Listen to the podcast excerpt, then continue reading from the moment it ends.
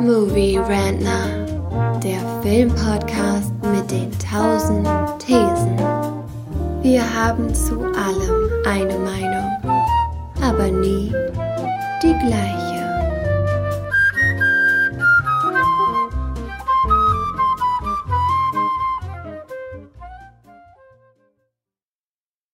Frührentner, das Format, in dem wir über aktuelle Serienfilme und andere kulturelle Events reden.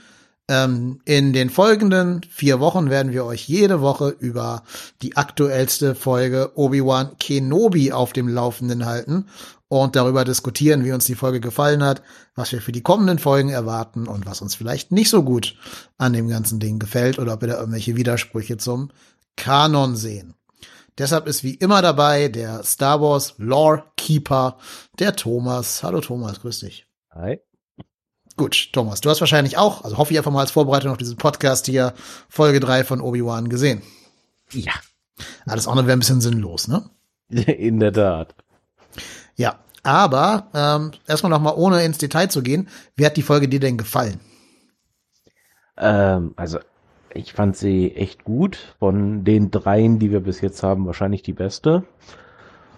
Warum, wenn wir gleich sicherlich noch sagen, ähm, also es ist eben einfach so ein klein bisschen weg von dieser Geschichte, die wir eben in den ersten beiden Episoden hatten, wo es hauptsächlich um die kleine Leia ging. Und jetzt haben wir eben das, worauf wir eigentlich gewartet haben, die Geschichte Obi-Wan und Darth Vader. Mir hat die Folge auch besser gefallen als die ersten beiden. Natürlich auch deshalb einfach viel mehr passiert und viel mehr, ja, ähm, ich sag mal, Cameos von bekannten Star Wars Figuren kommen. Ähm, ich finde, wenn die jetzt Standalone wäre, die Serie also im luftleeren Raum existieren würde, fände ich sogar sehr stark, bis auf ein paar kleinere Sachen, die mich so ein bisschen gestört haben. Ich bin auch nicht ganz sicher, ob die Serie wirklich funktioniert, um die Brücke von Episode 3 zu Episode 4 äh, zu schlagen, ohne ich sag mal, Dinge in Episode 4 so ein bisschen ad absurdum zu führen. Aber das können wir jetzt ja alles nochmal im Detail besprechen und dann einzeln aufdröseln. Ähm, große Warnung, wir werden spoilern. Wir reden über alles, was in allen sechs, ja, ich sag mal, sechs Star Wars-Filmen passiert ist. Mehr gibt's ja anscheinend nicht. Ähm, und was in den ersten drei Folgen Obi-Wan passiert ist. Und auch ein bisschen Clone Wars wird zu spoilern sein. Genauso wie das Buch Dark Disciple. Also insofern, be warned, here be spoilers. Okay, dann steigen wir doch mal in die Spoiler-Discussion ein. Ähm, ja, wir sehen am Anfang, dass es Obi-Wan und Leia, also die junge Leia, die da zehn Jahre alt sein soll in diesem Kanon, auf den abgelegenen Minenplaneten Mapuzo äh, verschlagen hat, auf dem aber sehr starke Präsenz von Stormtroopern und Stormtrooper-Truppen zu sein scheint. Und deswegen geht's quasi in der ersten ja, Hälfte oder vielleicht im ersten Drittel der Folge darum, dass die beiden irgendwie versuchen, diesem Planeten zu entkommen, ohne erwischt zu werden. Ähm, und wir sehen den ersten Auftritt von Darth Vader jetzt in seiner Rüstung hier in diesem Kanon. Wir sehen, wie Hayden Christensen in die Rüstung eingelassen wird. Ähm, ja, wie fandst du das denn? Ist das stylisch, das so zu machen, oder bist du eher dieses Team, das sagt, je weniger Darth Vader man sieht, umso besser? Ähm, nee, also es war ja im Endeffekt eine der großen Ankündigungen dieser Serie, dass wir Hayden Christensen wieder in der Rolle sehen würden. Dementsprechend überrascht es mich nicht und ich fand es eigentlich auch gut. Also es, es gibt einfach nicht genug Darth Vader im Kanon, wenn man das genau nimmt. Also dementsprechend eigentlich alles gut. Hm. Ich bin nämlich genau das andere Team tatsächlich. Ich bin derjenige, der sagt, so wenig von ihm zeigen wie irgendwie möglich, umso besser bleibt die Figur. Je mehr du davon zeigst und je öfter du ihn ohne Rüstung zeigst und je mehr du ihn so als verbrannten Leichnam zeigst, der quasi nur von so ein paar Roboterarmen und Roboterbeinen irgendwie ähm, in Bewegung gehalten wird, umso mehr entzaubert man die Figur. Ähm, aber ich finde, da trifft die Serie trotzdem einen guten Mittelweg. Ähm, so diese, diese Zusammensetzungsszene, wo die Rüstung so einzeln eingelassen wird, die hätte ich jetzt eher nicht gebraucht. Wie gesagt, ich würde gern so wenig von vom echten Anakin unter der Rüstung sehen wie irgendwie möglich. Das ist für mich wertet für mich die Figur mehr auf, wenn man da wenig von sieht. Na, ich habe ja schon von diesem weißen Hai-Prinzip äh, gesprochen damals bei Better Call Saul. Das ist hier für mich auch so. Aber im zweiten Teil, wenn dann Darth Vader, also wirklich Darth Vader und nicht mehr Anakin auf den Programmplan tritt, ähm, da machen die das gut weil sie zeigen ihn ja nie so richtig ganz. Er ist ja immer mal im Nebel oder du siehst ihn dann nur ähm, so kopfaufwärts oder so. Das kriegen die gut hin. Oder im Dunkeln, dass er dann nur von diesem Lichtschwert von Obi-Wan so ein bisschen erleuchtet wird. Äh, mhm. Das macht die Serie schon gut, ihn noch immer so ein bisschen in Mystery zu shrouden, wie der Engländer sagen würde. Man sollte ja nicht, eigentlich gar nicht glauben, äh, dass ein Charakter, der eine blinkende äh, Brustplatte hat, ein glühendes Schwert in der Hand hält mhm. und auch noch atmet, als äh, ja. wäre er an einer äh, eisernen Lunge, nicht an jemanden ranschleichen kann. Ja, ja, und, und zwei Meter groß ist, ne? Aber wir, wir leben in der Post-Jurassic Park World, wo sich selbst ein T-Rex an jemanden ranschleichen kann, ohne dass sie es merken. Also, das, ich habe es auch gedacht bei der Folge, ja, aber es hat meine äh, Suspension of Disbelief jetzt nicht zerstört sehr schön, fand ich, als wir noch auf dem Wüstenplaneten waren und die beiden noch entkommen wollen, äh, die Dialoge zwischen der jungen Leia und äh, Obi-Wan Kenobi. Ja. Da finde ich, hat man auch im Schauspiel von Ian McGregor, von, ähm, ja, von Ian McGregor, äh, sehr viel Reue gemerkt für das, was passiert ist, sehr viel Trauer über das, was passiert ist. Ähm, Gerade auch die Szene, wo er sagt, ähm, oder wo sie ihn fragt, irgendwie kanntest du meine Mutter? Da sagt er gar nichts, also er antwortet gar nicht mit Worten. Aber allein der Blick von, von Ian McGregor, der beinhaltet eigentlich schon die ganze Geschichte im, im so Mini-Format. Und das ist natürlich sehr, sehr toll äh, gespielt. Und genauso wie wenn sie fragt, ob er ihr wahrer Vater ist und er dann so ein bisschen reuig sagt, ich wünschte, ich wäre. Ähm, also fantastisch gespielt von, von Ian McGregor, finde ich. Ja, auf jeden Fall. Also ähm, er trägt diese Serie auf jeden Fall. Also das hat man ja schon am Ende der zweiten Episode gesehen, wo er ja wirklich indem er eigentlich nur dieses eine Wort Anakin gesagt hat, diesen gesamten Terror, den die, äh, den das noch Leben von Anakin Skywalker in ihm ausgelöst hat, den Rest komplett nur durch Mimik dargestellt hat. Also das ist schon echt ganz große Kunst. Ja, und so Szenen bekommen wir jetzt noch zwei, drei Mal in dieser Folge hier, wo er nicht viel sagt, aber trotzdem sich alles in seinem Gesicht ablesen lässt. Ähm, in den ruhigen Szenen fand ich auch die kleine Leia ganz gut, die Schauspielerin. Ähm, Lyra Blake heißt sie, glaube ich, mit, mit irgendeinem anderen Namen noch davor.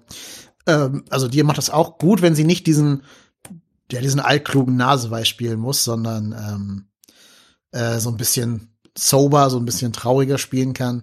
Dann macht sie das auch gut für ihr Alter, finde ich. Und man hat ihr halt auch diese, diese Emotionen ähm, abgekauft. Vivian Lyra Blay heißt das Mädel. Ich fand auch, ne, Obi-Wan sagt ja dann zu ihr, ich hatte früher einen Bruder, das ist ja neue Info eigentlich. Ich weiß aber nicht, da kannst du was zu sagen, ob das, ob er das wirklich ernst meint oder weil er guckt sie ja so an und ihr so direkt ins Gesicht, ob er das nicht nur sagt, um rauszufinden, ob sie sich erinnern kann, dass sie selber einen Bruder hat. Zugegeben, da bin ich jetzt auch nicht hundertprozentig sicher. Das ist eben, das ist sowas, was wahrscheinlich im Expand, Expanded Universe erkundet wurde, ob es eine Familie noch gibt zu Kenobi. Also ich weiß, dass es eben auch Bücher über seine äh, Akademiezeit noch gab und alles Mögliche, die noch weit vor der Episode 1 spielen. Aber da bin ich mir jetzt auch nicht ganz sicher. Ja, ich habe auch die Szene eher, eher wirklich so gelesen, dass er in Leias Gesicht ablesen wollte, ob sie sich an Luke erinnern kann. Dass er deshalb einen Bruder erwähnt und dass das gar nicht stimmen muss, dass er einen hatte. Ja, gut möglich. Auf jeden Fall. Ja. Naja, ne, ähm, jedenfalls, wie gesagt, haben wir gerade schon rausgearbeitet, toll gespielt. Auch, ähm, ja, so ein bisschen Comic Relief durch dieses Alien. Fra Frack. Hast du gesehen, wer es gespielt hat? ja, in der Tat. Der gute alte Zach Braff. Ja. Auch bekannt als JD aus Scrubs. Genau. Und witzigerweise der Boyfriend von äh, Natalie Portman in Garden State, womit sich dann der Kreis zu Padma Amidala geschlossen hat. Also nicht nur Obi-Wan hat sich gewünscht, dass er der, der Vater von Leia wäre, auch. Auch Zach Braff hat da mal einen Film drüber gemacht, wie das wäre, mit Natalie Portman zusammen zu sein. Äh, ich habe erst gedacht, es wäre Seth Rogen, weil die Stimme echt genauso klang, aber es war tatsächlich einfach nur ein etwas älter gewordener JD aus Scrubs, genau. Was ich auch cool finde, ich, ich mag es immer, wenn sie den Stormtroopern so ein bisschen Persönlichkeit geben. Wenn das nicht diese komplett generische, gesichtslose Nazi-Armee ist, sondern wenn das wirklich so einzelne Individuen sind, die sich vielleicht, vielleicht auch aus verschiedenen Gründen für einen Dienst beim Empire entschieden haben, jetzt ja keine Klonarmee mehr sind Und das ähm, kam ja auf dem Laster schon so vor, dass das relativ individuelle Figuren und Charaktere sind. Ja, in der Tat. Und später war ja tatsächlich wohl auch ein äh, Female Stormtrooper dabei. Mhm, Hat genau. man allerdings nur an der Hand äh, der Untertitel gesehen und vielleicht so leicht an der Stimme gehört. Ja, genau. Ähm, die wird ja, die werden ja dann alle von einer neuen Figur von Tala umgebracht, gespielt von Indira Varma, die man aus Rome oder aus Game of Thrones kennt. Und du meinst auch noch aus äh, Äh, Dragon Age, ähm, Gott, jetzt fällt mir gerade der Untertitel nicht ein. Dragon Age 3 auf jeden Fall als Vivienne. Ja, genau. Aber ich vermute, wer sich so ein bisschen in der Nerdwelt beheimatet fühlt, der kennt die Schauspielerin zumindest dem, dem Aussehen nach. Die, ähm, ja, ich weiß gar nicht, hat sie sich als imperiale Truppe ausgegeben oder ist sie eine imperiale Truppe, die ihre eigenen Leute da Mhm. abmurchelt? Ja, das ist eben die große Frage. Also ich kann mir eigentlich nicht vorstellen, dass das Imperium äh, so sorglos ist, dass man sich da einfach in so eine Uniform stecken kann und dann akzeptiert wird als äh, Kommandeur. Also ich kann mir eigentlich nicht anders vorstellen, als dass sie sich tatsächlich hat anheuern lassen und als Spionin arbeitet. Und dann eben in solchen Situationen praktisch dann die Entscheidung trifft, äh, um den Je- Jedi, Jedi zu helfen. Hm. Ja, vor allem, die haben ja Mindreader normalerweise zur Verfügung, ne? Also, das sehen wir ja auch zum Beispiel ganz oft bei der jungen Leia. Die benutzt ja in den Prequels ihre Machtfähigkeiten zehnmal so oft wie später in der, in der echten Trilogie. Die ähm, liest ja dauernd irgendwelche Menschen und kann dann deren wahre Emotionen oder so herauslesen. Das wird nicht groß proklamiert, das wird nicht immer erwähnt, aber sie nutzt ihre Macht, glaube ich, sehr oft in der, in der Trilogie. In den ersten beiden Folgen li liest sie ja ihren eigenen Cousin und sagt ihm dann, hier, du bist ja nur unsicher, weil dein Vater dich nicht liebt und so. Ähm, das macht sie hier auch ein paar Mal, dass sie halt ihre Machtfähigkeiten benutzt. Und ich vermute mal, im Empire wird man auch irgendeinen ehemaligen Jedi oder halt Inquisitoren dafür abstellen, um alle Rekruten einmal durchzuleuchten quasi. Alles andere wäre ja schon wahnsinnig. Du, du meinst, das wären Machtfähigkeiten, was sie da haben? Ich glaube, das soll so ein, so ein Machtempathie-Ding sein, ja.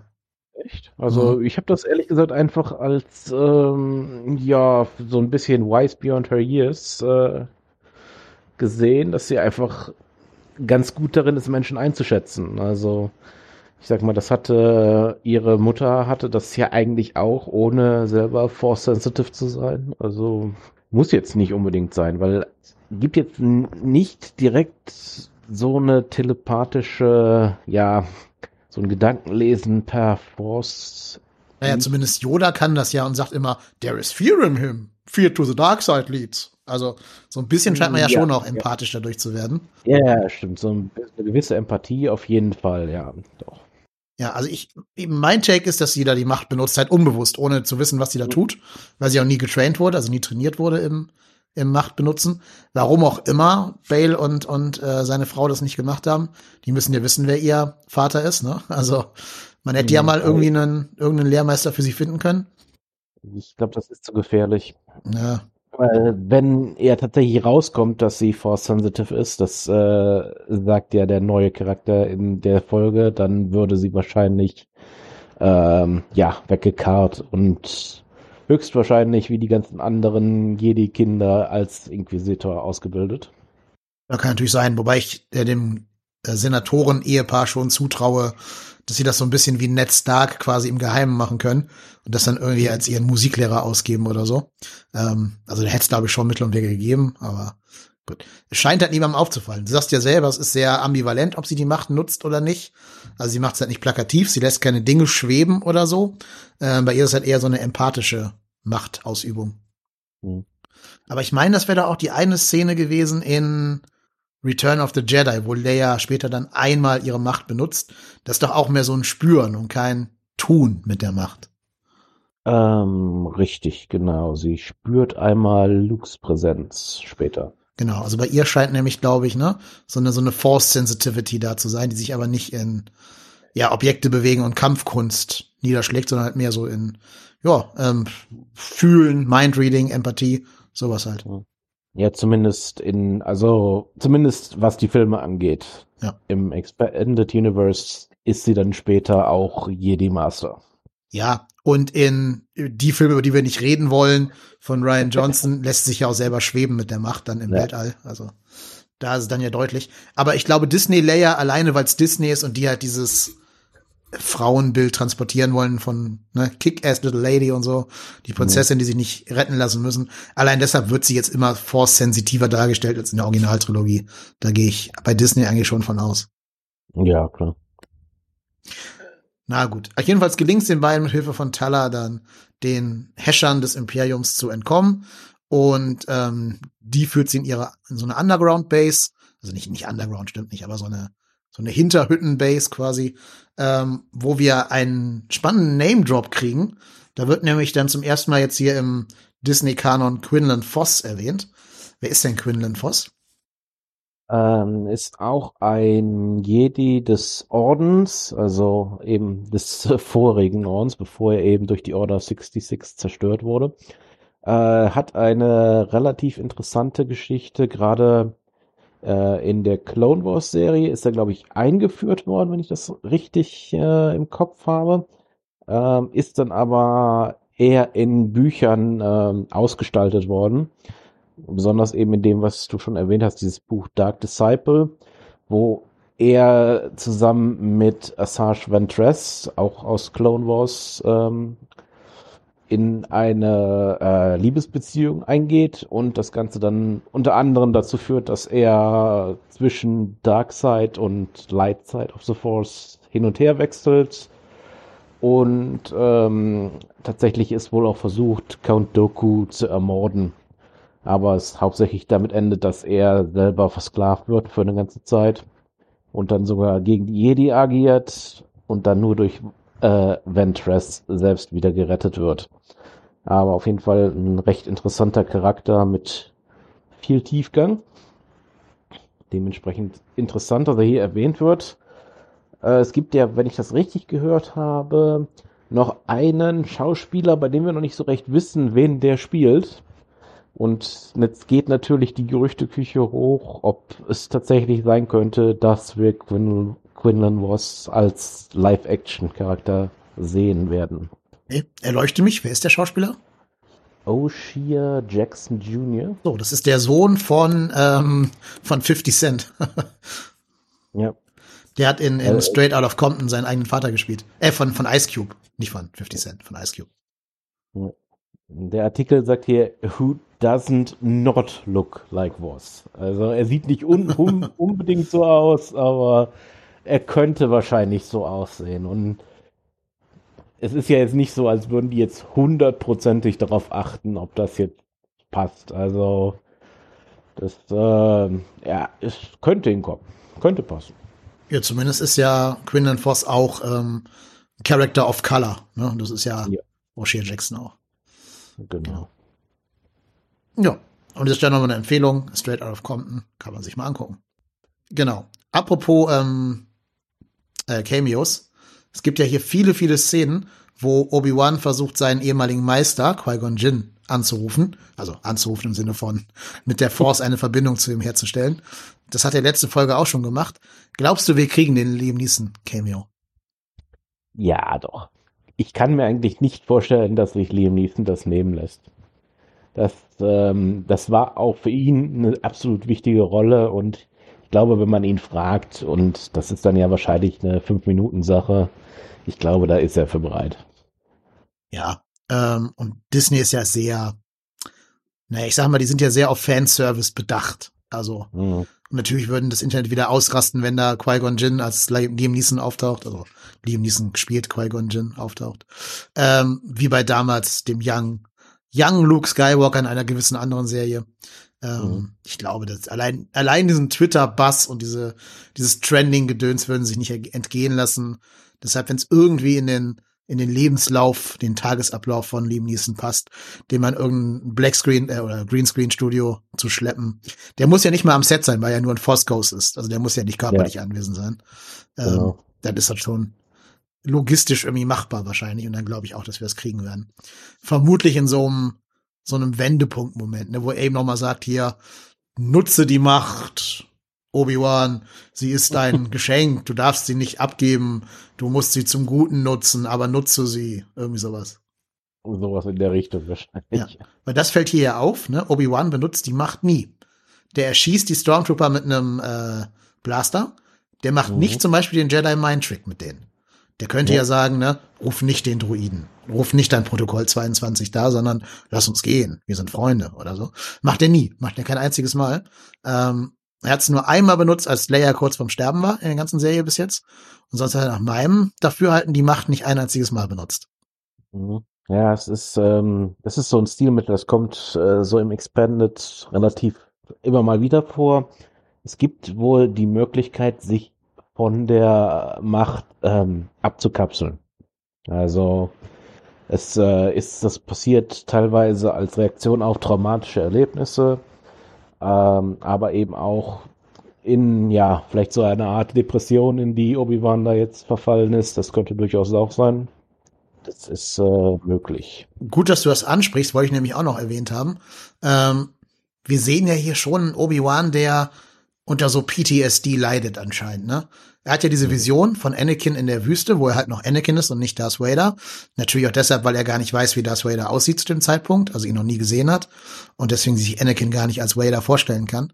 Aber ähm, so langsam, finde ich, arbeiten sie jetzt schon das raus, was du letzte Folge noch ein bisschen vermisst hast. Diese Schuld über das, was auf Mustafa passiert ist, über das, was aus seinem Schüler geworden ist, ähm, dieses Trauma, was damit einhergeht. Also wir sehen hier keinen Jedi Master. Wir sehen hier einen sehr hadernden und später auch sehr furchtsamen Menschen. Das finde ich eigentlich einen ganz spannenden Ansatz. Mhm. Das ähm, finde ich auch. Ich hoffe so ein bisschen, dass er es natürlich überwindet, weil ah, irgendwie möchte ich ja schon das Ende dieser Serie wieder ein vernünftiges Duell zwischen den beiden haben. Ja, da kommen wir gleich Auch drauf auf das Duell. Hm.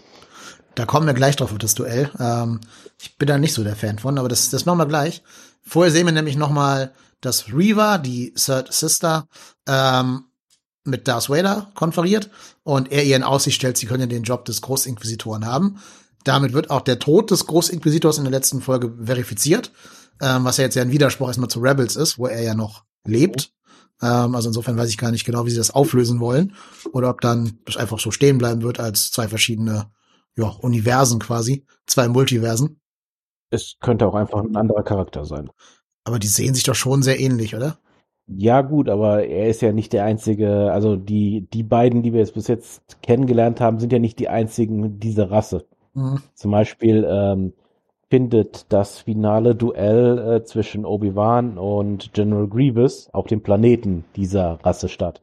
Da gibt's also noch einige mehr, die so aussehen. Okay, dann müsste die Serie halt so enden, dass keiner von beiden der Großinquisitor wird. Also weder der Third Brother noch die, die Reaver. Möglich ist das, ja. Schauen wir einfach mal. Aber sie hat ja schon irgendeine intensivere Beziehung zu Darth Vader. Ich habe ja ein bisschen das Gefühl, sie ist sein, wie heißt das denn? Padawan bei Sis. Wie nennt man die dann? Einfach Apprentice? Oder? Apprentice, ja. Ja, also haben keinen Cis-Namen, irgendwie keinen mythologischen Namen.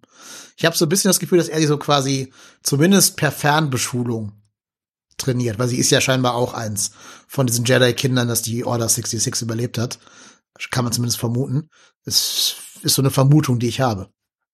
Nee, da bin ich nicht bei dir. Also ich habe das Gefühl, dass er ganz klar ihre Ambitionen ausnutzt für seine eigenen Ziele.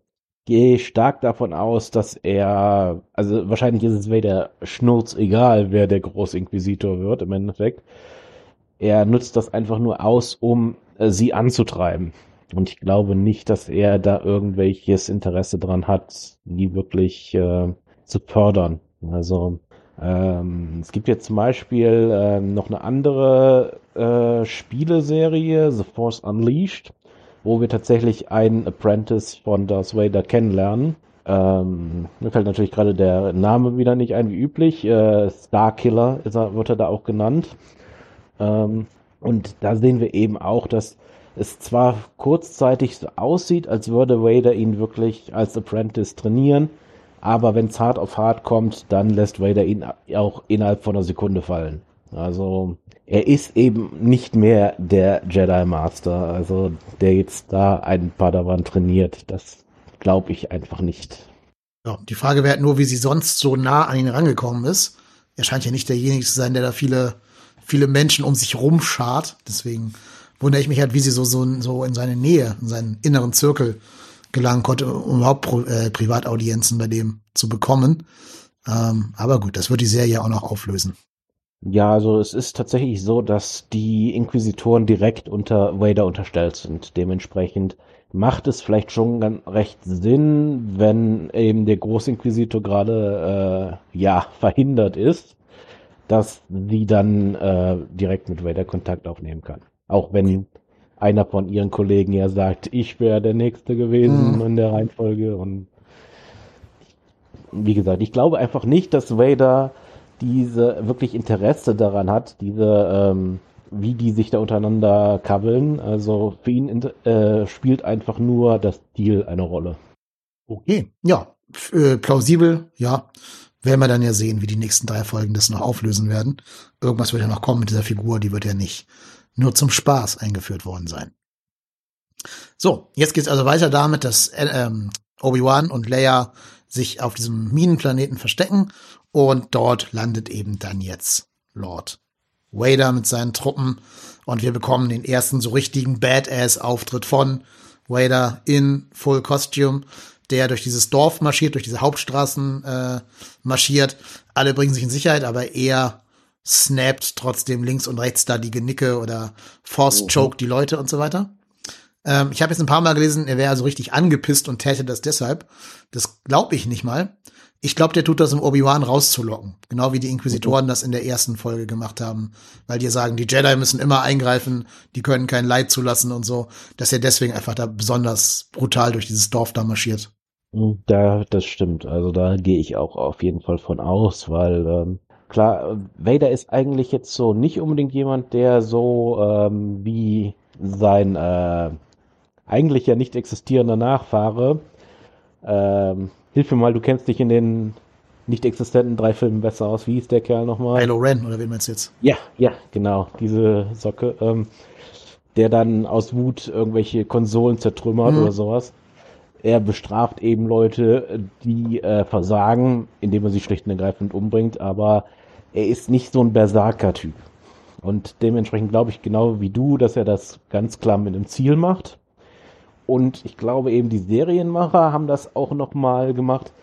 Es ist, wird ja sehr deutlich, dass er zumindest in einer von diesen Szenen da ganz klar eben einem Kind die Gurgel umdreht. Ja. Um das eben auch nochmal rüberzubringen. Das hat er natürlich in Episode 3 auch schon getan, aber da war es nicht on screen.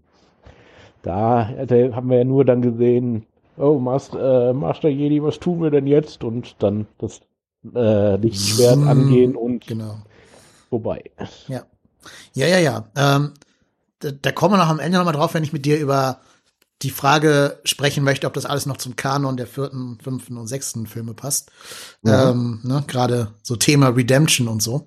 Ähm, aber da kommen wir gleich nochmal drauf. Wir bleiben erst mal bei der Handlungszusammenfassung. Denn hier aber sehen wir jetzt das, was ich gerade schon so ein bisschen angeteasert habe.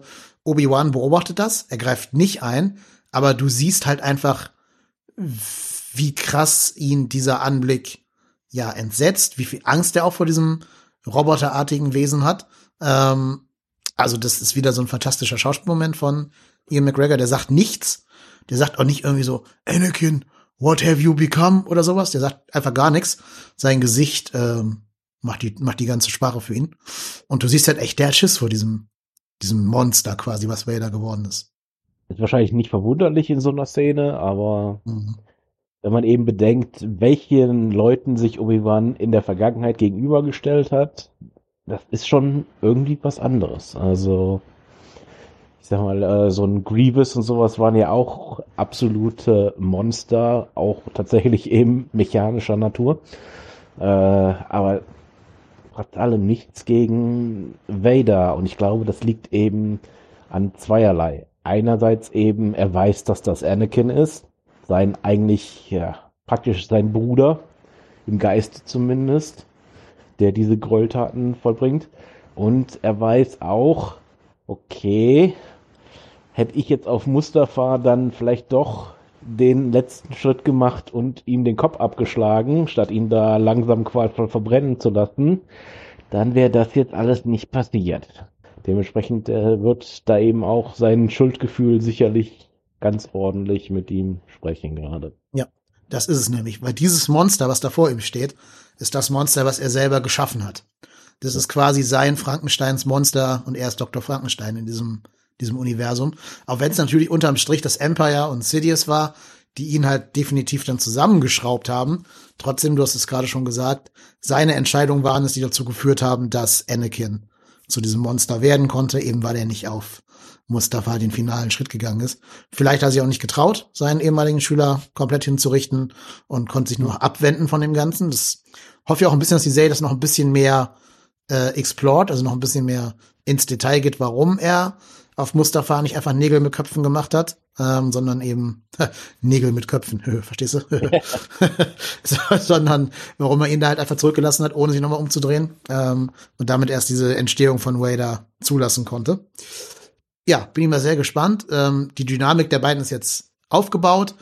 Wir sehen den einen auf seinem vorläufigen Höhepunkt der Macht, nämlich Wader, und der andere hat seit zehn Jahren die Macht nicht mehr benutzt und ähm, kämpft auch im Endeffekt nicht wie ein Jedi-Master, als dann die, die Lichtschwerter zum Einsatz kommen, sondern der kämpft halt so wie normaler Typ, der zum ersten Mal quasi. Also sehr defensiv, sehr auch in die Knie gehend. Ähm, das wirkt alles ein bisschen schwächlich, wie er kämpft, mhm. was halt Absicht ist, ne? das ist jetzt keine, keine Kritik. Ähm, und da bin ich mal sehr gespannt, ob sie ihn jetzt in drei Folgen noch dahin kriegen wollen, dass er dann so wirkt wie Alec Guinness in Episode 4. Ja, gut, zugegeben natürlich äh, Alec Guinness durch sein Alter leicht äh, dran gehindert. Ähm, hat natürlich in Episode 4 jetzt nicht die großen akrobatischen Kampfmanöver durch. Nee, aber ich meine, er hat keine Angst in Episode 4. Er tritt das Vader gegenüber, ne? Und als ja. Gleichberechtigter. Also, da sagt ja Vader sogar, now the learner has become the master. Also, das ist ein anderer Obi-Wan, als wir ihn jetzt sehen. Da kommen ja noch zehn Jahre dazwischen, ne? Also ja. kann auch sein, dass wir noch eine Staffel 2 machen, die dann irgendwie fünf Jahre vor Episode 4 spielt oder so. Aber noch äh, ist der Ian McGregor Obi-Wan nicht der Alec Guinness Obi-Wan. Das stimmt, ja. Bin ich mal gespannt. Aber wie gesagt, wir kommen noch mal am Ende zu der, zu der Frage, ob das noch in den Kanon so alles passt.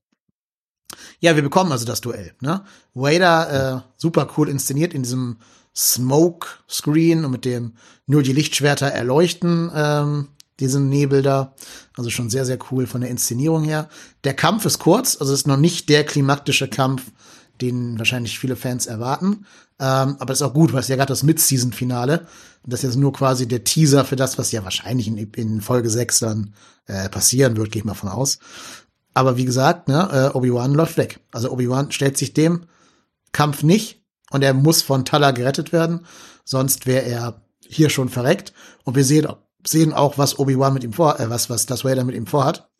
Er will ihn dasselbe antun, was Obi-Wan Darth Vader angetan hat, also Anakin. Er will ihn verbrennen bei lebendigem Leibe.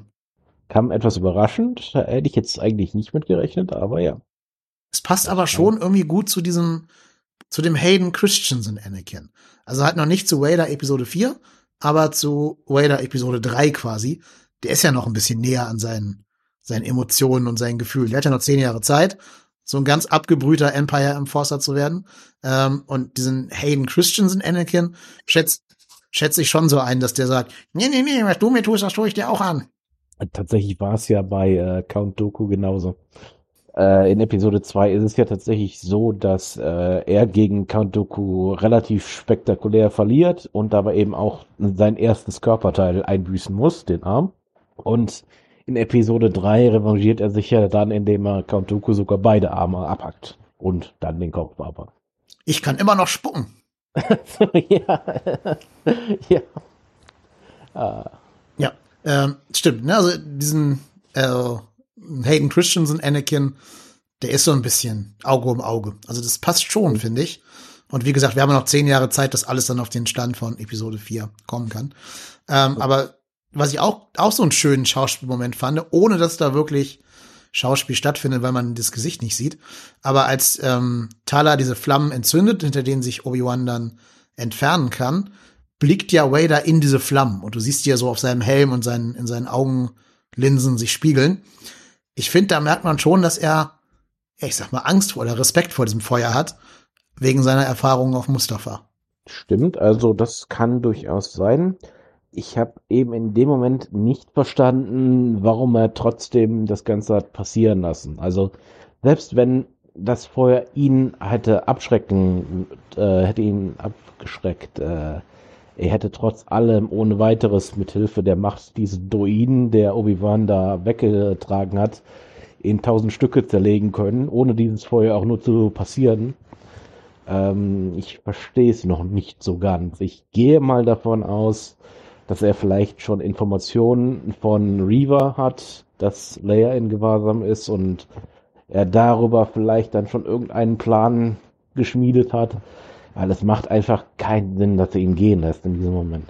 Ja, ich habe das sogar ein bisschen anders gelesen, diese Szene. Ich glaube, wir sehen da zwei komplett traumatisierte Typen. Sowohl mit ähm, Obi-Wan als auch mit Anakin die beide natürlich extrem traumatische Erlebnisse hinter sich haben. Also das, was, wenn wir jetzt mal davon ausgehen, dass Anakin auch ein normaler Mensch ist und nicht schon rein dieser roboterartige Darth Vader geworden, sondern noch so ein bisschen Menschlichkeit hat, glaube ich schon, dass alles, was er getan hat, was ihm passiert ist, so eine Nahtoderfahrung, seine äh, Arm, Extremitäten zu verlieren, äh, Kinder umzubringen, dass ihn das eben auch traumatisiert hat und er beim Anblick dieses Feuers einfach in so einen Freeze-Modus kommt. Ne? Also ich glaube nicht, dass er das bewusst oder irgendwie kühn berechnet getan hat. Ich glaube, in der Sekunde war er nicht handlungsfähig. Hm, okay, ja, das macht auch absolut Sinn. Man sieht ja auch, wie lange er in das Feuer guckt. Ne? Das ist ja bestimmt so hm. eine so eine fünf Sekunden Einstellung oder so, wo man nur sieht, wie sich das Feuer in seinen Augenlinsen von der Maske widerspiegeln. Das sollte für mich das schon, glaube ich, ausdrücken. Hm, okay, ja, kann durchaus sein. Ja was ich so ein bisschen als Schwachpunkt der Folge ansehe, wie schnell die sich Tala anvertraut haben. Dass Obi-Wan dann sagt, mhm. ja, hier, nimm mal das Mädchen, du, ich muss jetzt hier meinen Kram regeln. Dafür, dass man sie da erst seit drei Sekunden quasi gesehen hat. Ja, also klar, sie hat die Stormtrooper umgebracht, okay, aber naja, war ein bisschen schnell. Ähm, also das, dafür, dass es so viel sich darum dreht, dass die Sicherheit gebracht werden muss, die kleine Leia, fand ich das ein bisschen zu einfach, sie dann da dieser unbekannten Frau abzugeben. Ja, stimmt. Also ich äh, würde jetzt sagen, Obi-Wan hatte eigentlich keine andere Wahl in diesem Moment, weil äh, Vader hätte ihn auf jeden Fall gefunden und wenn Leia dann in seiner Begleitung gewesen wäre, wäre die wahrscheinlich hops gegangen. Ähm, aber stimmt schon. Also das ist sicherlich einfach der Runtime der Episode geschuldet, dass da jetzt nicht viel äh, Kennenlernen stattfindet, bevor es zu solchen Szenen kommt. Ja, hätte man vielleicht regeln können, dem einfach so tut, als wenn die beiden sich von früher kennen. Dass ja. er sagt, Tala, wo warst du all die Jahre? Oder sowas. Ne, dann wäre das Problem, glaube ich, ein bisschen kleiner gewesen. Ja, ja. Weiß, äh, weiß eigentlich Vader, wer Leia ist? Ist das geklärt? Nee, kann eigentlich nicht sein. Ähm, also, so, ich glaube, es ist in Episode drei, äh, nicht drei, äh, sechs, wo Vader dann auch zu Luke sagt, dass seine Gefühle sie verraten hätten. Und das ist dann so der erste Moment, wo er, wo ihm bewusst wird, dass er auch noch eine Tochter hat. Ähm, weil tatsächlich trifft Vader ja auch äh, in Folge der eigentlich ersten Trilogie häufiger auf Leia und hat keinerlei Reaktion darauf, nicht, nicht annähernd so, wie er es mit Luke hat. Zum Beispiel ja schon in Episode 4, äh, trifft er ja zum ersten Mal auf Leia und äh, foltert sie ja auch noch. Also da ist keinerlei Verbindung, die da irgendwie deutlich wird. Okay. Ja, stimmt, hast recht. Naja, ähm, ich hatte eine große Angst während dieser Folge. Zum Glück eine unbegründete Angst, aber ich will sie dir trotzdem einmal mit auf den Weg geben. Es wird ja immer gesagt, A pilot comes to pick you up. Ein Pilot wird dich aufsammeln. Das erwähnen die ja zehnmal, diesen ominösen Piloten. Ne? Und es gibt dann sogar so eine Radio-Transmission mit dem Piloten, wo man nicht genau hört, wer das ist. Ich hatte große, große, große Angst, dass da jetzt wirklich Han Solo stehen würde. Oh. Und am besten noch yeah. gespielt von dem Millennial aus Solo, A Star Wars Story, dem Hayden Aronson oder wie der hieß. So ähnlich. Äh, Elden Ehrenreich hieß er. Elden Ehrenreich. Theoretisch, warte, lass mich, lass mich nachdenken. Naja, also der echte Harrison Ford ist 13 Jahre älter als die echte Carrie Fisher gewesen. Das heißt, ne, Han Solo wäre jetzt so um die 20. Hätte also mhm. vom Alter her schon gepasst. Oder dass er vielleicht so der, der Schiffsjunge von dem, von dem Piloten ist oder sowas. Hätte ich halt Disney zugetraut, dass sie da so einen billigen Cameo einbauen. Hätte wieder keinen Sinn gemacht, dass die beiden sich von früher dann kennen würden, Han Solo und Leia. Es wäre auch so eine Anakin Padme Situation gewesen, wenn die dann später halt zusammenkommen, dass die schon seit kennen, seit der eine ein Kind war und so. Also gut, dass sie es nicht getan haben, bin ich sehr froh drüber. Aber es war meine große Angst, dass da jetzt wirklich so ein ganz billiger Cameo kommt, weil sie ja immer diesen. Piloten so im so angeteasert haben quasi.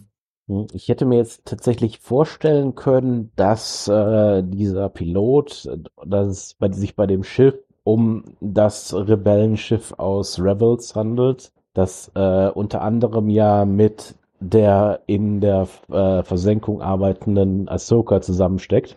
Dementsprechend hätte das vielleicht noch ganz gut gepasst und da hätte man dann eben auch noch eine Verbindung zu Mandalorian und Boba Fett ziehen können.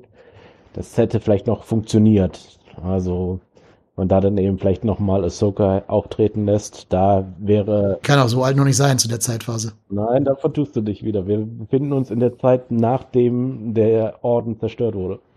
Ja, aber Ahsoka ist doch bei zum Auftritt als Luke Skywalker, als junger Luke Skywalker auftritt, ist die doch so in ihren 30ern. Ver vergiss nicht, Ahsoka war Padawan von Anakin. Die war damals also irgendwie 15 oder sowas Okay. im Anfang der Klonkriege. Also die ist jetzt so 20, Okay. Dann oder nee, eigentlich nach 10 Jahre später. muss man davon ausgehen, dass Alienrassen anders altern als Menschen, damit sie von Rosario Dawson gespielt werden kann. Ja, sie ist definitiv wesentlich älter, als sie aussieht. Da. Ja, auf naja, jeden Fall. okay, gut. Hast aber recht, in äh, Clone Wars sehen wir ja, dass sie damals so als 14-Jähriger oder so der, der Padawan von Anakin ist. Also das hätte, finde ich, noch gepasst. Äh, vor allen Dingen, weil wir das Schiff äh, ja in den späteren äh, Filmen, die wir nicht erwähnen wollen, tatsächlich dann auch sehen in Mhm. Live-Action. Dementsprechend hätte das vielleicht noch so einen Bogen schlagen können, aber naja, vielleicht war das dann auch einfach zu viel. Ja, ja, ich, wie gesagt, ich bin froh, dass sie es nicht getan haben. Es war nur meine Sorge, weil sie auch diese, diese ähm, Funkverbindung mit dem Piloten gemacht haben, wo man halt seine Stimme nicht hört. Und da habe ich schon gedacht, oh Gott, oh Gott, oh Gott, oh Gott, oh Gott, die werden doch nicht. ich hoffe eher, dass wir diesen Elden Aaron Khan Solo nie, nie, niemals wiedersehen müssen. Da bin ich absolut bei dir. Mhm. Übrigens, apropos Alan Ehrenreich, ähm, dem habe ich ja nie abgekauft, dass er später mal Harrison Ford wird. Alleine, weil der irgendwie 20 Zentimeter kleiner ist als äh, Harrison Ford. Das finde ich jetzt bei Hayden Christensen und Darth Vader aber auch. Also Christensen steckt ja in der Rüstung drin, wenn man Darth Vader in Vollrüstung sieht. Und Hayden Christensen ist kein 2,5 Meter fünf großer Mensch. Was ja der David Ja. Prowse, der die, die Körperlichkeit für Darth Vader hergestellt hat, weil er die, das Body-Double gespielt hat. Ähm, da sieht man, finde ich, schon körperliche Unterschiede. Mhm. Ja, äh, auf jeden Fall. Also es fällt mir auch immer noch schwer, da diese Verbindung zu ziehen. Ich fand eben, ich muss eben einfach gestehen, dass ich Hayden Christensen niemals wirklich gemocht habe in Mhm. dieser Rolle, weil er eben gerade auch so in Episode 3 und 2 wirklich äh, teilweise sehr weinerlich rüberkommt. Und äh, das ist dann vielleicht einfach nicht meine Welt, aber gut. Ähm, dass sich seine Größe verändert hat, das lässt sich zumindest noch in Universe damit erklären, dass er eher tatsächlich seine Beine verloren hat Ja, ja. Und dementsprechend da Prothesen hat. Und die können natürlich im Endeffekt so hoch sein, wie er jetzt gerade möchte. Ja, ich meine, gut, dann hätte er schon noch eine andere Bein-Körper-Ration, wenn das nur die Stelzen wären Ja, ja, quasi. Aber das meine ich jetzt gar nicht. Ich meine, dass der Schauspieler halt in der Rüstung drin steckt und damit diese Figur Darth Vader an Körperlichkeit verliert. Weil er jetzt nicht mehr von einem 2 Meter Bodybuilder gespielt wird. Stimmt. Wobei ich jetzt ehrlich gesagt sagen muss, dass man ihm das in diesen Sachen jetzt nicht so sehr angesehen hat. Ich fand eben in Episode 3 war das wesentlich stärker. Hm. Also da hat man ihn ja am Ende kurz gesehen in der Rüstung. Fand ich jetzt hier nicht so äh, dramatisch. Ja, sie sind halt smart genug, ihm nicht im direkten Vergleich mit irgendeinem Stormtrooper zu zeigen. Und Mhm. wenn, dann casten sie wahrscheinlich eher kleinere Schauspieler als Stormtrooper, damit das in der Redaktion wieder größer aussieht. Aber diese Szene, wo er durchs Dorf schreitet, habe ich schon gedacht, der hat halt kürzere Arme und Beine, als ich das von Darth Vader gewöhnt bin. Ja, das auf jeden Fall. Aber was ich äh, auf jeden Fall sagen muss, was ja sehr schön gemacht ist, ähm, ich weiß nicht, ob du darauf geachtet hast, aber tatsächlich benutzt Vader in diesem Moment, in dieser Zeit dann tatsächlich das Lichtschwert nur mit einer Hand. Und er hat auch einen ganz anderen Kampfstil, als er noch in Episode 3 hat. Und das ist tatsächlich eben auch im Lore so festgehalten, da eben seine mechanischen Arme und Beine nicht mehr so ähm, ja, genau funktionieren wie seine menschlichen, musste er sich einen komplett anderen Kampfstil aneignen. Und den sehen wir da jetzt gerade. Also da muss ich sagen, Respekt an die Serie, dass sie da tatsächlich gear dran gearbeitet haben. Machen nicht alle. Das stimmt. Überhaupt hat man ja sehr andere Kampfstile bei den beiden Figuren gesehen, also bei Obi-Wan und bei äh, Vader. Vader wirkt ja fast schon so ein bisschen gelangweilt von dem Kampf, ne? Wieder so ja. mit einer Hand sein Schwert da so ein bisschen. Also er hat es auf gar keinen Fall am Maximum seiner Fähigkeiten gekämpft. Während, glaube ich, Obi-Wan schon sehr viel aufbieten musste, um nicht schaschlik zu werden. Ja, also man sieht ja allein daran, dass Obi-Wan es nie, selbst mit beiden Händen nicht mhm. schafft, sein Schwert abzublocken. Ja. Also das äh, ist, zeigt ganz klar, dass er auf jeden Fall in diesen zehn Jahren eine Menge verloren hat. Ja. Und das jetzt erstmal wiederfinden muss. Genau. Ähm, ja, wie gesagt, ne? Also geil inszeniert mit dem ganzen Nebel und Nacht und dann so ein bisschen Horrorfilm-Vibes, als sich Obi-Wan dann nur mit diesem Lichtschwert äh, Licht verschaffen kann und sich Darth Vader dann trotzdem an ihn anschleichen kann. Vielleicht hat er die Macht benutzt, um äh, zu schweben, damit er nicht Geräusche macht beim Gehen oder so. Kann man ja ein bisschen, bisschen versuchen zu deuten irgendwie. Ja, es gibt ja durchaus Macht, äh, Stealth. Deswegen, also das ist jetzt noch nicht mal. Okay. Dann wissen wir ja, wie er es geschafft hat, sich anzuschleichen. Äh, jo. Genau, und dann endet die Folge eben damit, dass die junge Leia nicht den Piloten findet, sondern dieser ermordet wurde und sie genau in die Arme von der Reaver läuft und damit Cliffhanger und weiter geht's nächsten Mittwoch. Mhm. Genau, also wir haben schon gesagt, ich glaube, die stärkste Folge der bisherigen Serie, bei drei Folgen jetzt auch nicht so ganz schwer, da der stärkste zu sein. Ähm, jetzt möchte ich über das diskutieren, was ich gerne schon, was ich jetzt gerade schon ein paar Mal angeteasert habe. Ich habe noch Probleme damit, alles, was da passiert, als kanonisch anzusehen, weil ich finde, es werden doch so einige Widersprüche zu Episode 4 aufgemacht oder zumindest ähm, ja nicht vernünftig erklärt. Also allein, dass die junge Leia tagelang mit Obi-Wan Kenobi verbracht hat, das wird ja nie erwähnt in irgendeiner Folge. Sie sagt ja auch, ich weiß gar nicht, trifft sie ihn in der alten Trilogie mal irgendwann? In Episode 4, bevor er stirbt? Ähm, nee, nee. Aber ich meine, dass Luke doch ihn erwähnt, ne? Und der, spätestens da muss sie doch sagen, irgendwie, ach, Mensch, dem habe ich doch mal fünf Tage lang um mein Leben ge gekämpft, irgendwie, um zu entkommen. Also ich meine, sie kennt ihn ja auf jeden Fall und sie sieht ihn dann aus der Ferne sterben. Ja. Das, weil tatsächlich ist es ja ihre Rettungsmission, mhm. bei der Obi-Wan dann durch Vader stirbt, im Endeffekt. Ja, im Duell, genau aber sie weiß auf jeden Fall, wer er ist. Äh, sie äh, hat ja ganz klar eben diese ähm, die Death Star Daten an ihn geschickt, damit er die nach Alderan bringt. Your last hope. Genau. Ja. Dementsprechend, also sie, äh, das ist eben eigentlich ganz clever gemacht soweit, weil woher sonst sollte sie diesen Namen Obi-Wan kennen? Hm? Stimmt er hat ja ne? dann sein ganzes Leben da als Ben Kenobi die letzten 20 Jahre zu diesem Zeitpunkt verbracht. Woher sonst sollte sie wissen, wer Obi-Wan Kenobi ist? Ja, ich hätte immer vermutet halt über ihren Vater, dass er erzählt hat, hier schickt das an Obi-Wan Kenobi, ein alter Verbündeter von vor 20 Jahren. Ähm, aber gut, natürlich klar, kann man das so erklären. Ja, ja, aber das ist auch gar nicht meine große Kritik. Meine größere ist halt die, du nimmst halt was weg von dem Duell von ähm, Obi-Wan und Vader in Episode 4, wenn die sich mhm. alle zehn Jahre einmal zum Duell treffen. Ähm, Gerade dieser Satz, now the circle is complete. The learner has become the master. Ähm, passt, glaube ich, nicht, wenn es schon mal ein Duell gab, zehn Jahre dazwischen. Ja, es ist ja in der Tat, er sagt ja, ähm, als ich euch verließ, war ich äh, der Schüler und jetzt bin ich der Meister. Mhm. Das ist natürlich jetzt dann irgendwie ein bisschen widerlegt, no. weil die beiden ja jetzt irgendwie, ja, eigentlich beide Meister sind, wobei, ja, ist eben schwer zu sagen. Also, ähm, Vaders eigene Position ist ja auch jetzt nicht unbedingt klar im Imperium. Er ist Palpatines rechte Hand, aber an sich äh, auch eigentlich niemand von Bedeutung. Also ohne Palpatine ist er eben auch niemand.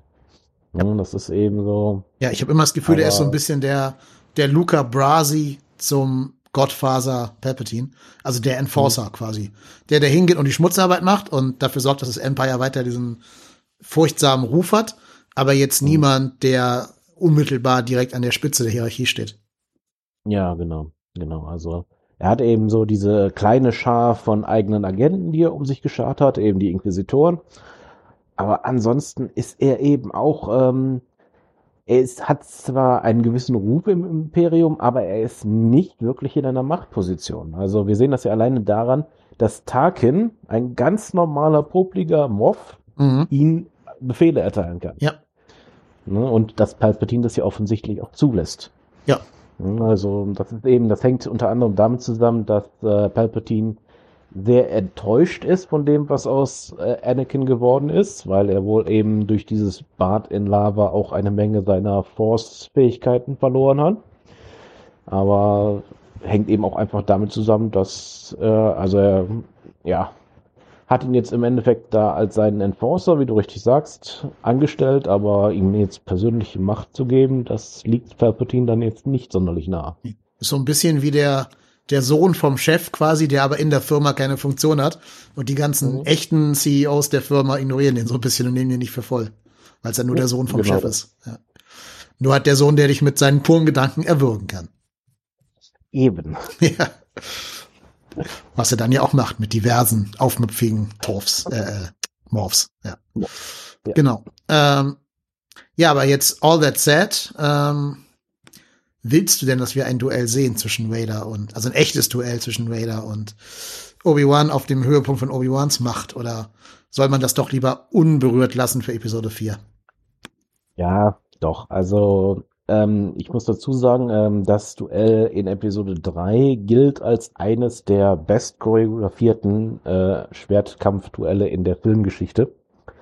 Dementsprechend habe ich absolut Lust, da noch was zu sehen.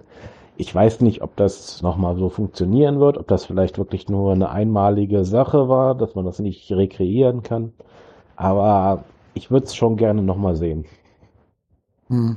Ja, also wie gesagt, ich, ich würde es auch sehen wollen, was immer cool ist, Darth Vader auf dem Höhepunkt zu sehen. Und dann gerade noch, wenn, wenn Obi-Wan es nochmal die nächsten drei Folgen damit nutzt, wieder zu trainieren und wieder zurück auf die Höhen zu kommen. Vielleicht besucht er ja auch Yoda oder sowas, um nochmal wieder also Disney ist ja für jeden Cameo immer zu haben. Insofern weiß ich nicht, ob da noch irgendein, ob er noch irgendeinen äh, Master findet. Ich glaube halt eher, es wird wirklich Qui-Gon sein, der ihn zurück mhm. auf diese äh, Höhepunkt seiner Fähigkeiten führt. Dann nochmal so eine Trainingsmontage irgendwie, damit er sich dann das Vader in den Weg stellen kann. Ich würde es schon gerne sehen, so losgelöst von allem, aber ich würde es dann halt immer als, als ein Multiversum betrachten und nicht als ein Lead-In zu Episode 4, weil damit dieser Film quasi intakt bleibt. Ja, sag mal, das, das große Problem mit der alten, also Episode 4 bis 6 Trilogie ist ja eben, dass sie einfach technisch und äh, technisch und choreografisch nicht annähernd mit der Prequel-Trilogie äh, mithalten kann. Die Bewegungen sind steif, die Technik funktioniert nur so, naja, für ihre Zeit auf jeden Fall absolut genial, aber natürlich mit dem Auge von heute kann sie auf keinen Fall mit den Prequels mithalten. Das ist ja einer so, einer der Sachen, äh, die man immer mal wieder hört, dass die Technik im Endeffekt schlechter geworden ist, seit das Imperium über, äh, übernommen hat. Weil eben in der Republik viel mehr Druiden eingesetzt wurden mit äh, und viel mehr andere Technologie, die einfach nicht mehr existiert in Episode 4.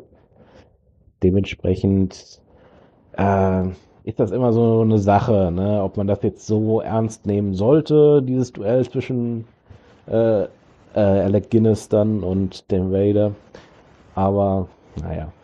Ja, da musst du, glaube ich, auch ein bisschen ähm, Gnade walten lassen. Da haut halt ein 60-jähriger alter Mann auf einen Typen ein, der in so einer sehr unförmigen Rüstung steckt und sich kaum bewegen kann.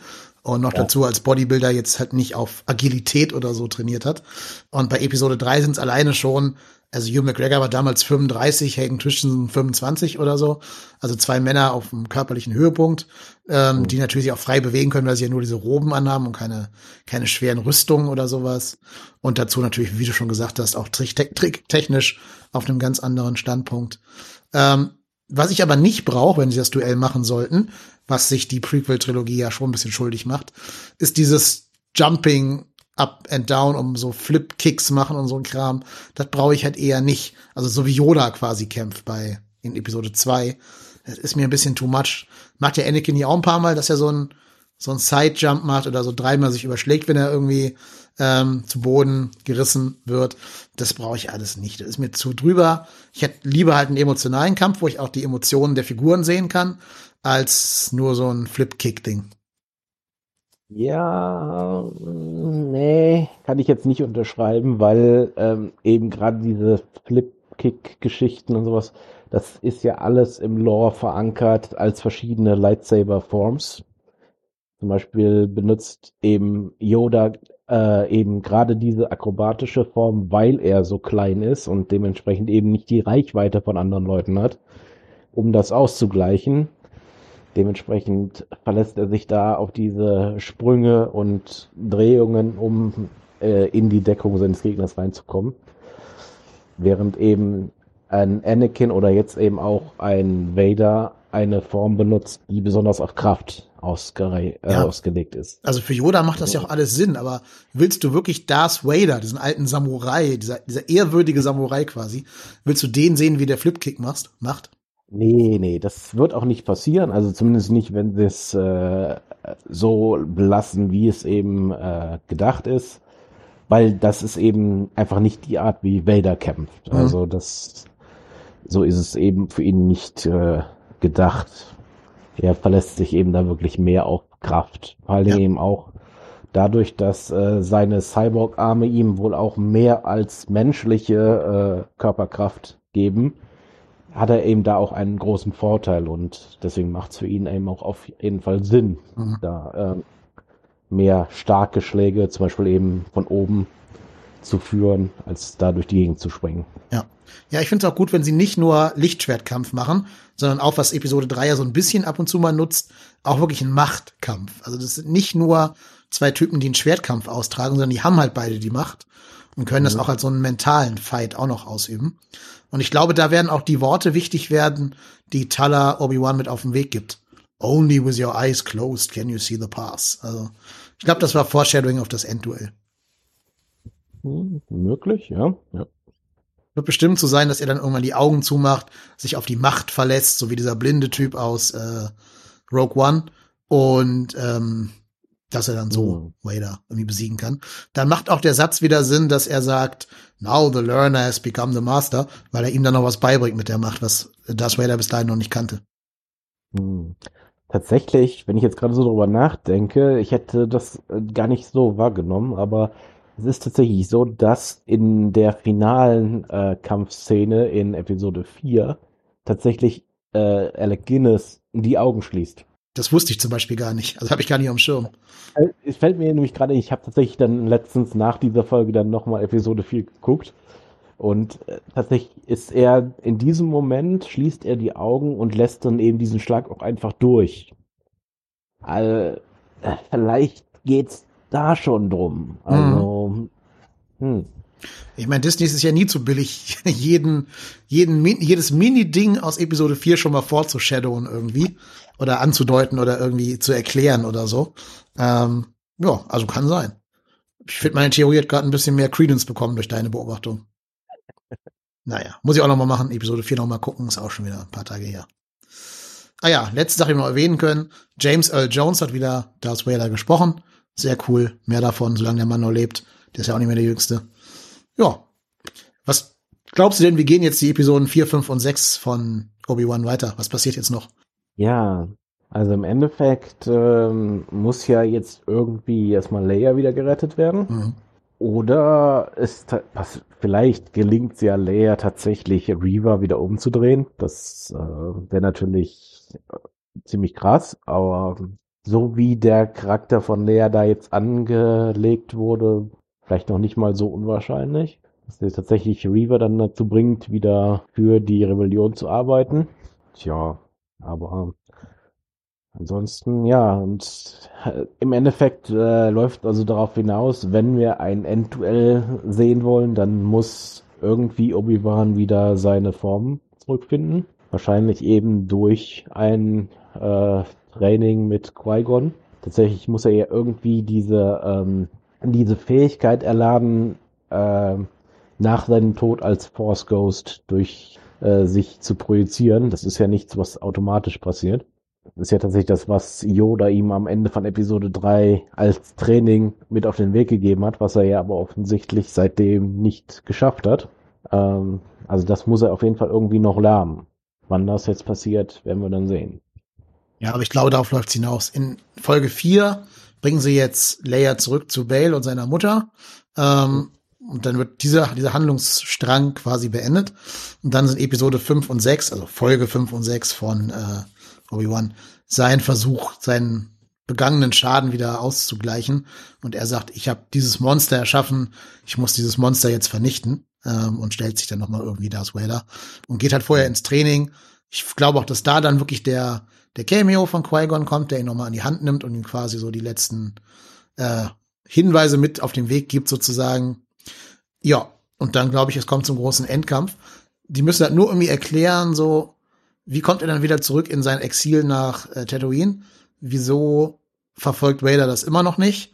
Ähm, und wieso macht er dann zehn Jahre lang nichts mehr mit diesem Wissen, dass Vader weiter draußen auf der Welt ist und draus, draußen weiter Unheil stiftet und gar nichts tut? Ja, das ist in der Tat doch so eine Sache. Also es, es kann natürlich theoretisch sein, dass er Vader in einem Duell noch einmal besiegt möglicherweise, weil das äh, der Vorteil an daran einen Charakter, der schon keine echten äh, Arme und Beine mehr hat, zu haben, ist ja, dass man ihm die auch wieder einfach mal abschlagen kann. Hm? Also er könnte relativ einfach ein Duell wieder beenden, ohne Vader umzubringen, indem er ihm einfach wieder Arme und Beine abhackt. Vielleicht in einer Rekre Rekreation der Szene I have the high ground, Anakin. Ähm, aber es ist schon schwierig, weil ich kann mir einfach nicht vorstellen, dass Vader dann einfach aufgibt. Also, hä, macht noch keinen wirklichen Sinn. Nee, eben. Und ähm, warum sollte Obi-Wan ihn dann wieder leben lassen? Ne? Also, wenn er irgendwas gelernt hat aus dem, aus dem bis jetzt Erlebten, dann ja, dass es ein Fehler war, ihn auf Mustafa nicht zu beenden. Also muss es ja so sein, dass dann irgendwie die Stormtrooper kommen und das Vader noch da rausholen und der schon wieder schwer verletzt ist. Also quasi, quasi die Szene aus Episode 3 nochmal eins zu eins nachgestellt. Und das ist vielleicht auch ein mhm. bisschen zu billig, dasselbe nochmal zu machen. Du willst ja eigentlich irgendwie, dass deine Figuren wachsen und einen, einen Handlungsstrang haben. Also irgendwie muss er sein Traum eigentlich überwinden, der, der gute Obi-Wan. Das wird aber schwer, weil er nicht in der Lage sein wird, das Vader zu töten oder auf die gute Seite der Macht zurückzuholen, weil das wissen wir ja, passiert erst in Episode 6. Außer natürlich sind wirklich richtig gutsy und ähm, bauen ähm, eine kleine, ja, so einen kleinen Trip zurück auf die gute Seite für Vader ein, für ein paar Folgen. Dass es tatsächlich äh, Kenobi irgendwie gelingt, ihn umzudrehen wieder, aber das wäre wahrscheinlich eher was für eine komplette neue Season. Ja. Ich denke nicht, dass sie das jetzt in drei Episoden abhandeln könnten. Ja, oder halt. dann einfach nur am Ende wieder zurückgeht. Oh. Also wenn du sagst Gazzi, wir können ja mal ganz spinnen, das macht Disney eh nicht, aber können trotzdem mal ein bisschen oh. spinnen. Ähm, der Tod des Großinquisitoren hat uns ja schon gezeigt, hier, die nehmen den Kanon nicht ganz so eng. Vielleicht ist es ja wirklich gar nicht der Lead-In zu Episode 4, sondern wirklich so eine Art äh, What If oder Elseworld oder Multiversum halt. Und die halten sich gar nicht in Episode 4, machen ein ganz ihr eigenes Ding und bringen einfach nur die Obi-Wan-Figur zu Ende, ohne sich um den Kanon zu scheren. Ich glaube nicht, dass Disney sich das traut, wie gesagt, ne? Und wenn dann nur als irgendwie Zeichen Zeichentrickserie, die entsprechend gebrandet ist als ja alles nicht kanonisch. Ähm, also glaube ich nicht wirklich dran. Aber es wäre schon ein Move mit Guts, wenn man das tun würde. Ich kann es mir aber auch nicht vorstellen. Nee, also, nein, nee, nicht bei Disney. Also wie gesagt, wenn dann wirklich nur in so einer Bubble wie bei Marvel das What-If-Universum. Und selbst das ist ja rüber äh, geswappt in die normalen. Genau. Dann würde ich sagen, haben wir es für die heutige Folge geschafft und über Episode 3 von Obi-Wan Kenobi alles gesagt, was wir sagen wollten. Oder hast du noch was auf deinem Zettel stehen, was wir noch erwähnen müssen? Nö, ich denke, ich bin durch. Und dann würde ich sagen, hören wir uns, liebe Hörerinnen und Hörer, am nächsten Donnerstag, dem 9.6. wieder mit der vierten Folge von Obi-Wan Kenobi. Auch da werden wir euch wieder relativ schnell unsere Review liefern, wie auch für die Episoden 5 und 6 von dieser Serie. Also bleibt uns gewogen, ähm, abonniert den Kanal auf YouTube oder bei Podcast Addict, bei Spotify, überall, wo es Podcasts gibt. Bleibt auf dem Laufenden. Und wenn ihr uns auf YouTube abonnieren wollt, dann klickt auf jeden Fall auf die Glocke, damit ihr informiert werdet, wenn ein neues Video kommt, weil leider tut YouTube das von sich aus nicht. Also insofern, ähm, ja, abonnieren, liken, retweeten und dann, wie gesagt, hören wir uns nächste Woche wieder. Macht es gut. Bis dahin. Tschüss. Ciao.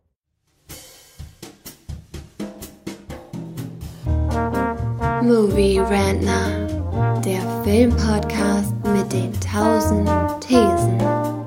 Wir haben zu allem eine Meinung, aber nie die gleiche.